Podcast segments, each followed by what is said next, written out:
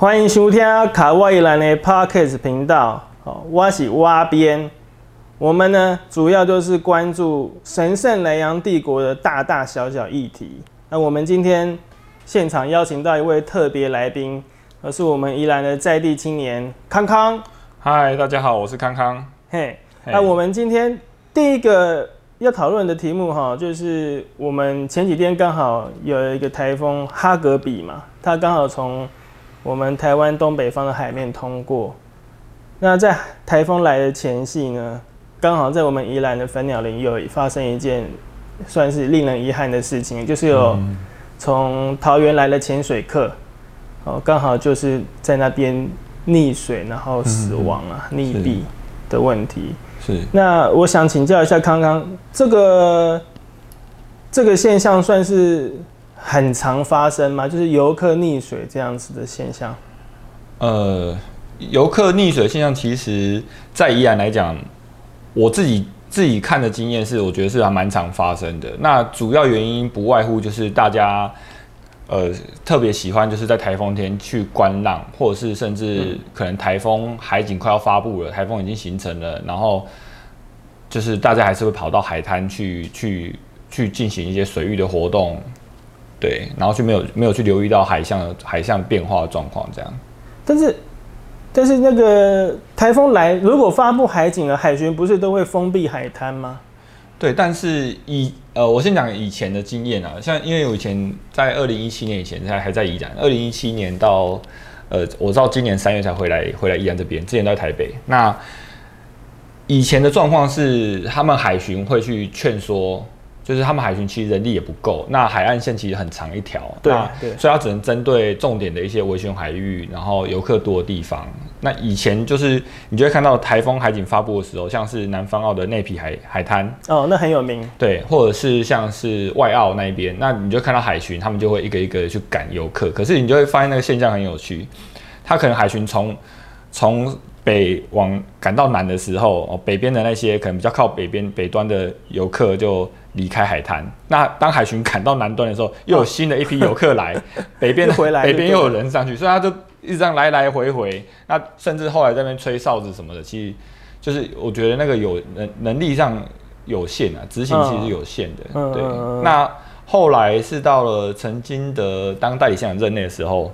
南方那批海滩就是那时候好像一个月内就发生好几起溺水事件。那当时他们后来就是。直接请保全，就是驻点在那边这样。哦，我知道那边好像有有保全，就是他不是海巡的人，他是算是游客中心雇的吗？雇佣的，好像是人员，应该算县政府委托给谁去聘的样子。哦，对，对啊。不过就是因为暑假来宜兰玩的人，聊想真的很多，啊尤其是今年，因为今年不能出国，所以大家都会。可能西边的啊，台北啊，桃园啊，他们比较近，就是会来宜兰玩。因为从宜兰要再到花莲，其实又要再经过一段蛮蛮蛮不好走的路啦。嗯嗯嗯。所以大家很多都来宜兰玩，就提醒大家哈，如果有来宜兰玩的话，千万要注意水上活动的安全。好，对。那还有就是，我知道上礼拜还是什么时候有。也是有游客包团呢，因为现在国内旅游就是推那个小团小团那个国旅团嘛，嗯嗯嗯，然后他们要来台南玩，呃，不是要来宜兰玩，然后，然后他们好像是在高速公路上发生发生那个交通意外嘛。对他那个情况是这样，他主要是在国道三号的时候，因为很多都是要来国道五号都要先经过国道三号。对，那他。那一团是基隆要往太平山的国旅团，嗯，那他前面的货车先撞到修旅车，然后他们刹车不及，就整个撞上去，哇，对，那当天其实也造成很多的后后端的都是回堵这样，嗯，就很也是有蛮多想要来宜兰的，当天其实行程都有延后，那也也造成一个人死亡的遗憾的，我记得好像是。那个领队，对，算是国内的导游啦。对，导游好像导游也是不幸哈，就是往生。所以虽然虽然大家来宜兰玩，我我觉得都是很欢迎，但是这种交通上还是要注意安全。不过其实交通现在要来宜兰玩，理论上应该都是塞车吧？现在暑假期间，其实平日其实大家可以看 Google Map 的那个路况，或者是国道国道的那个呃 A P P 来看，其实上午时段真的来依然都是塞车的。所以前阵子交通部长其实有讲嘛，他他在六月底的时候有讲说要当个聪明的用路人，啊、你自己特殊时间 哦透呃一些特定时间你要去自己要去塞，那屈原也觉得无奈。可是上礼拜周末吧，他自己就是要也要来宜兰参加头城那个登龟山岛的活动，他自己就被塞就就被塞到了，嗯虽然有被网友就是很多网友去酸他说，而、不是要当个聪明用路人，对啊自己要去塞什么的。然后后来他就他也是要交通部去检讨，对，所以基其实基本上这个东西，呃，塞车这个问题，其实在在国道化来讲，其实已经是很常态的一件事情，但是每一年都比每一年其实来的更加的严重了。但我我不知道我不知道原因是在哪边，因但是为我嗯因为我以前呢、我现在其实也是在宜兰、台北这样一直来回嘛，嗯但是暑假真的是特别塞啦。之前四五六月的时候，基本上是没有什么塞。但以前其实雪隧刚通车那几年，平日平日的下午往台北方向其实是不会塞的。哦，现在应该对，都现在每天都塞现在变成平日时间，你可能也许有时候礼拜一来礼拜几、礼拜五下午可能三点过后北上就开始在塞，你也不知道为什么，就是以前不会发生的，现在发生。然后现在平日也很妙，平日以前照理讲暑假平日也不会塞成这样，但是现在早上九点就开始。那个你就看到那个 Google Map 的路况颜色，那个颜色就越来越红，对对啊，对啊，对啊，而且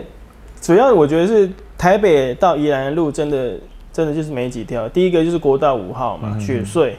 那第二个是北宜，啊、那再来就是你去绕那个一大圈，绕那个滨海。对，台二线，对啊，对。最差最差就是你走那个北横啊，啊可是那个平常不太会有人，不太会有游客这样走，大部分都是菜车去载菜的会走那一条对所以游客能够选择的路其实就就那么少，然后台铁的班次能够疏解的量其实也不多嘛。对，我我我自己是这样想，就是说，如果啊，如果就交通部可以想办法在宜兰弄一个，就是可能、可能做好比较广、比较比较便民的路网的话，是不是可以让大家就是用大众运输工具来宜兰？对。但是这个这个问题是以前也有在探讨，就是等于说你游客可能也许他可以透过大众运输工具，像火车或者是将来什么北北宜直铁，之前在讨论的北宜直铁，或者是前阵也在讲说要盖高速公呃盖高铁啊高速铁路也好，然后大家都讲说就是其实主要最还是要提升县内的交通路网，包括大众运输路网这个东西。可不过。其实以宜安人来讲，这些交通路网，如果它平日的话班次如果很多，加开很多，那其实呃假假日加开很多的话，它平日其实这些车次其实就变闲置，因为它的使用需求可能就没有到那么高。对、嗯对宜安人来讲，就是他有时候也许要等个十五分钟，他可能要去哪一个地方要十五分钟，那其实他自己骑机车，也许他就十分钟就到了。可是他搞可能不好五分钟就到了。对，搞五分钟到，然后可能他可能为了要等你公车，十五分钟，其实在台北来讲，那个班次已经算很很很算久了哦、算算很久嘛，对不对？嗯，对对对。对，因为台北它是有很多条线会呃聚集在一起，对啊。那宜兰的话，其实你要民众养成就是做大众运输习惯，其实是真的蛮不方便的，对。但我我知道这种东西的养成不可能一触可及啦，因为嗯台北我小时候大家也是开车，也是骑机车，他那个公车以前那个联营公车嘛，他也是花了很长很长的时间才变成我们现在看到这样子的规模。是，对啊，所以它一定会有很多交通黑暗期，就是看我们宜兰县的民众有没有办法去接受啊。是，对啊，反正反正交通就是这样，交通就这样。然后我自己在宜兰的感觉，我是觉得宜兰的宜兰开车啊、骑车在路上其实蛮可怕的，就是嗯，就是我觉得三保率高于其他地方了，高于对台湾，这个现象其实实我有发现，就是我以前在宜兰骑车开车的时候啊，就是我还还没去台北之前，其实感触并不深。但是去了一趟台北回来之后，就发现宜兰真的，就像你讲的，就是会有那种很多机车或汽车，然后包括讲个最简单例子好了，就是红绿灯不是都有一个机车停等区吗？你对红红灯的时候会有一个区域是机车停在那边，但是你在宜兰就会发现，其实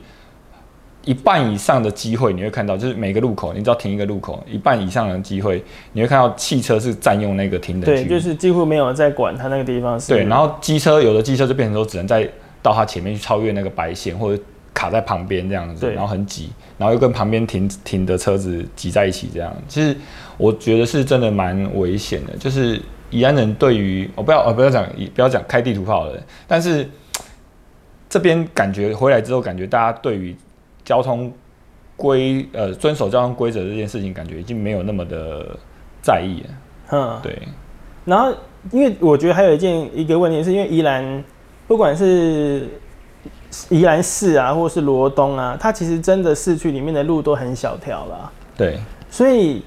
然后我还有觉得就是宜兰的价值很容易就是诶，我想要买个东西我就直接停，对，然后它停的其实也不是可以停的地方哦，甚至也不能说是路肩或什么，它就是停在一半在还卡在路上。没错，然后双黄灯打了，他就无敌了，他就去买东西了。这个这个现象，周末的时候其实会特别严重。然后在宜兰是，因为呃交通警察见警率其实算高，可是如果你到头城火车站前面那一段，我相我相信如果有在收听的头城的朋友，应该感触会很深。头城那一段其实它就不是只是停在路边，然后。打双黄灯而已，它不也不是只有并排而已，它有时候甚至会到三排，就是整个路整个路，甚至它已经已经卡到中间的那个双黄线了。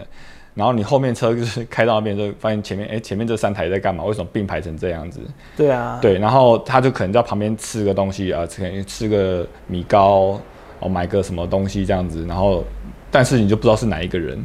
对，然后。还蛮常发生的啦，头城头城的朋友其实都蛮困扰的。还有礁溪也是啦，礁溪也就是游客要上高速公路前，会停在路边要买那个伴手礼、啊。对对对。然后就啪啪啪，然后就哇，这个是什么？是 MotoGP 前面开赛前排位嘛？就是哇排的满满的。对，所以所以礁溪那一段的话，其实呃周末的时候会有警察去排那个三角锥啊，嗯，就是怕有汽车去停停放这样。对啊。哎，不过就是交通问题，我觉得还有一个，最近也是有，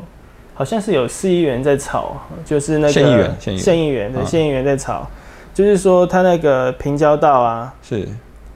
前面有那个黄网区，对，然后平交道放下来的时候呢，要等着过平交道的车子已经在黄网区上动弹不得，对，然后就会有人检举，啊，然后。然后就开单举发这样子。这个新闻前阵子在宜兰的一些相关的呃社团、脸书社团，很多人在讨论，然后赖也有在很多人在分享。那，哎，嘿，就是这个这个现象，我觉得其实还是要回归到说，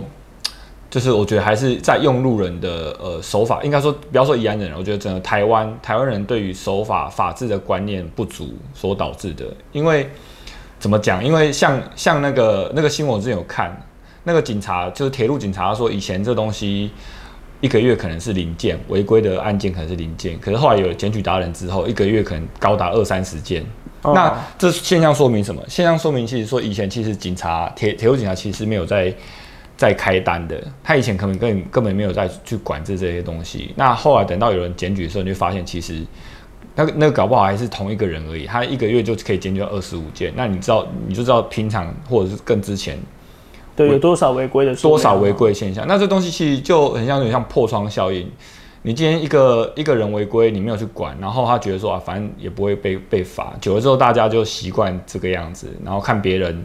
这么做，他也就习惯这么做。对，所导致这个，我觉得跟宜兰的开车习惯也有差。就是宜兰他开车习惯哦，就是会跟着前车跟很近啊。对。那你知道平交道他开始在当当当的时候，他其实栅栏还不会放下来。对。然后他们因为你跟前车跟得太近了，所以你就卡在那个黄网区动弹不得。对。因为理论上我们知道黄网区它是不能停车的，不能停在上面的，不能停或什么的。好，因为这个这个问题其实不只是宜兰那在我记得在台北啊，在林口，只要有交流道的地方，都曾经发生过这样的问题。对那也后来也都是靠科技执法来解决嘛，反正我就是要威吓你，不准停在这上面，对以免造成交通阻塞。所以，所以他变成说是，如果我取缔的频繁的话，嗯那那个用路人就不敢不敢这样违规。嗯哼哼那我就想说，宜兰它宜兰是应该是以前就没有就没有这样子开单的习惯，所以一下子突然突然单很多才会引起反弹啦。对，但是呃，但我觉得这个东西，这东西它因为这东西前阵有人在吵说，你应该要先宣导，就是你今天要呃罚罚那么重的钱之前，你应该要先宣导。有人有人主张这样，然后有人主张说不应该罚那么重。可是这个法它其实并不是一个新的法，关于平交道这种就是违反平交道的那种规范的交通条例，这个这个法其实已经存在很久，它并不是这一两年才有的东西。对，而且啊我记得交就是我们去考驾照的时候，不是都会遇到那个平交道对，的那个就是路考路考的时候，都会遇到嘛。那那个平交道前面其实也有黄网区，对。所以你所以其实我们在训练成一个可以上路的驾驶之前，嗯就应该要知道，就是这个是不能停在上面的。嗯哼哼哼，对啊，所以我我是支持尽量罚啦，对尽量罚。对，因为像这个东西，有人有人像在呃这个东西丢到宜安，像宜安之家那个脸书社团，有的民众就会在屌屌说这些检举达人真是吃饱没事做，但有的人就会赞赏说，真的就是要真的需要多一点检举，大家才会开始遵守交通规则。然后这件事情，这种检举有一种检举所谓的检举达人或检举魔人。在桃园就有一个，他就自称自己叫检举魔人，然后他平常就是喜欢骑车抓违规，他可能车子上面有装那个监视器，哦，行车记录器，器，对，嘿嘿嘿他就他就一直在桃园总理，每天就是在桃园总理。也没有绕来绕去，他就是在主要活动在那边。那他每天就是只是这样可能骑出去回来，就会看到一堆，就很常会看哦违规的违规案件，他就会把他送检举这样子。然后像是闯红灯的，或是没有礼让行人、违规停车等等。然后他一年光是今年他就已经检举了七千件左右。嗯，对，然后有很多人就一直在骂他，但是有一些人是就是称赞他，觉得他对台湾交通付出是有贡献的。然后，但是啊，他这个现象，他这个现象其实真的就是，呃，就是有有去统计，就是那一代原本的那种违规案件，交通违规案件真的有变少，因为大家开始会怕说会不会没事，就是会被人家在检举，走在路上可能人家后偷在后面偷偷录你，你不知道这样。因为这这是跟检举达人这个这个东西啊，其实我有个很深的体悟啊，嗯就是我们开车，其实老实讲，谁不会违规？嗯哼哼，你今天贪图方便的时候，你就会违规。对，那我自己也有一次，就是我开车到高铁站，那肚子很痛哼，我就想说，干我要我要大便了，嗯，然后我就停在那个临停区，就是上下课那个地方对了，对有个临停区，然后我就停在那边，我想说我进去拉一个屎，嗯。然后出来很快嘛，了不起五分钟，结果出来我车就不见了。嗯。那那个时候我其实我也是很懊恼，说哇怎么怎么这样子，然后就要赶快又叫计程车，然后去那个拖吊场。好好好，但是就是我知道我贪图这个方便，我就要冒那个风险啊。对，那还有另外一件事情，就是我之前有一次，我就是背相机走在路上，嗯哼哼，然后就经过一台车，然后突然就有个看起来楼模啊楼模啊，嗯他就把我叫住，说你刚刚是在开拍我的车。嗯哼哼，那我也是觉得莫名其妙，说大家怎么会对于检举达人的敌意高到这种程度，高到他去怀疑任何的用路人，只要他身上带摄影机、带相机，他就是检举达人。对，那他有没有先检讨一下说，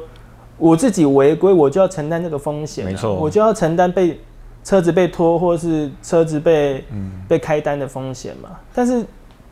但是就是我觉得不能。就是把违规这个行为合理化，说，哎、你就是检举我，你就是坏人，这样子不行啦。对我觉我觉得这个东西这种观念真的是平常就要养成，让大家养成这个习惯，然后不能有抱那种侥幸的心态，因为你今天你放一个人侥幸，两个人侥幸，大家就会开始去，就是这种这种观念会会是会传染开来的。对，就是反正我今天这个做这个行为没事，那他就会变成说，大家就会把这个行为合理化，说，呃，反正我这样没事对啊。，因因为你看，呃，再往往往广一点来讲好了，其实就是除了用路人的那种遵守这样规规则的习惯，其实有时候我觉得跟那种开车心态也有关系，尤其像是有一些那种开汽车的，他就不太会想去礼让机车。对啊，然后骑机车，他可能是骑重机的，或者是比较大台，他可能就对那种小车，就是也不会想去让他。对，所以我就说，真的要出门，最好是大家都可以开砂石车，对，开战车啦，开战车啦，开战车就没有人敢开战车，不战车过去那个柏油路就坏掉前了。前也是前阵子吧，那时候就是有一对情侣已经准备好像要结婚还干嘛，然后他们也是去看一些结婚的东西，要准备过马路。我不知道你们对这新闻有我知道，我没有印象知？道，好像在台北啊。对台北，然后那时候就有一台货车，它是违规，它就是左转的时候他没有看斑马线上有有有人在走，然后他就直接就是硬要开过去，他也没有也没有等一下或什么的，他就直接开过去，那就刚好就 A 到撞到他们那一对情侣啊，女生后来是过世嘛，对对啊对啊对那我觉得这东西其实真的就跟开车的那种心态跟守法观念有关啊。对啊，绝对不能心存侥幸啊。像我去年有去北海道旅游嘛，然后我是自自己驾驶，你就只要拿你的呃去监理站去申请那个日文翻译本，就是你的驾照日文翻译本，你就可以到日本去跟他租那个车子来开。那那时候我在 日本开车的时候体会很深，就你在台湾开车的时候，你会你必须要不时的去注意后照镜有没有人要恶意超你车、逼车或切，或者是要违规还是什么的，你就很怕说会不会被后面追撞，甚至就是就是你会开起来会觉得就是很累，对然，后尤其是高速公路也是，就是你有时候跟前方是保持一个安全车距，但是就会有人就是不知道在赶认为那个是超车的空间。，对，就是超车空间 一一路到处钻这样，应该都很常看到。可是我那时候在日本，日本的高速公路北海道那有好几段，其实速限是七十公里而已。然后他也会说，呃，有有些路段会有什么呃区间测速吗？还是呃测呃那个违规的照相机，就是你如果违规的照相机，但是其实我有我那时候开那个车有打开那个来看哪边有，但其实他们日本真的有照相机的地方，它会前面会有个标识，可是我这样一路开下来，其实那个很少。但是日本的当地的那些开车的人，真的就很守交通规矩。嗯，我们在台湾。就是高速公路有分两线道、三线道嘛，那内内车道那部分通常应该是用来超车使，用的，超车道啊，对，那是超车道。可是，然后日本一样，它那个内侧车道就是超车道。但是你在台湾开，你就会发现内侧车道大家就是当成一个快车道的概念。嗯，我我是快车，我我开这边，你那慢车就开旁边这样子，然后所有车都全部挤在那边。那可是，在日本就很就就很很佩服他们的民族性。我在日本开的时候，它的内车道真的是除了真的要超车的人，它是完全不会有车的，即便它的那个中间那个车道的车有多少，哦旁边那个、旁边那个内车道真的很空，然后你真的要超车的时候，你就你就可以利用它超到前面去这样。哦，对，因为它有时候还是会有一些游览车、大车比较慢的什么的，然后你就可以用那个呃超车道去超。对，可是你在台湾根本就很难想象说日本怎么办法做到那样，甚至不要呃，甚至是说以加油这个例子来讲好了，我们进去加油站加完油，准备要出来要切换到呃一马路上的时候，如果那时候车很多，其实不会有车子想要让你出来，你就只能慢慢等，然后或者是看能不能等到我们比较好心的，愿意愿意停下来让你过去，但很难呐、就是他基本上就是他会怕撞到你，但是他又想要过去，然后就慢慢慢慢的把你那个空间吃掉，你就只能让他过，嗯，然后你就不知道等好几台。可是我在日本的时候很有趣，我那时候刚加完油，只是开到路口准备就打方向灯准备要切出去的时候，在旁边后面那台车，他马上就停下来。当时其实路上马路上的车其实算很多，他那边好像四线道还多少，其实车不算少，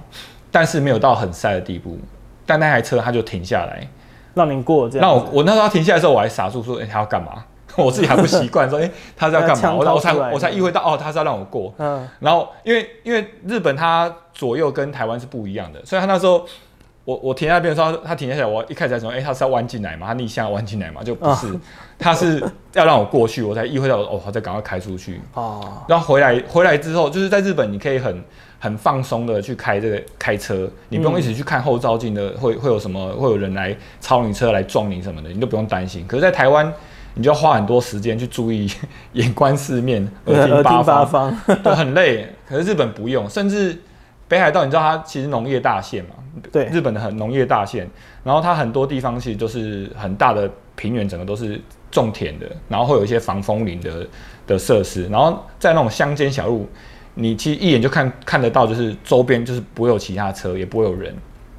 嗯，但是它有些地路段，它就会有一个要你先停止再开的标志，倒三角形的。然后我自己在那边看，就是真的所有日本人哦，真的当地的，他开到那地方，他就会停下来，再开，再继续开。哦，我为什么知道他日本人？因为他开的是那种载货或者载农产那种车，哦哦哦小小的或什么，他真的就是会停下来，然后再看看没有其他车，他再开。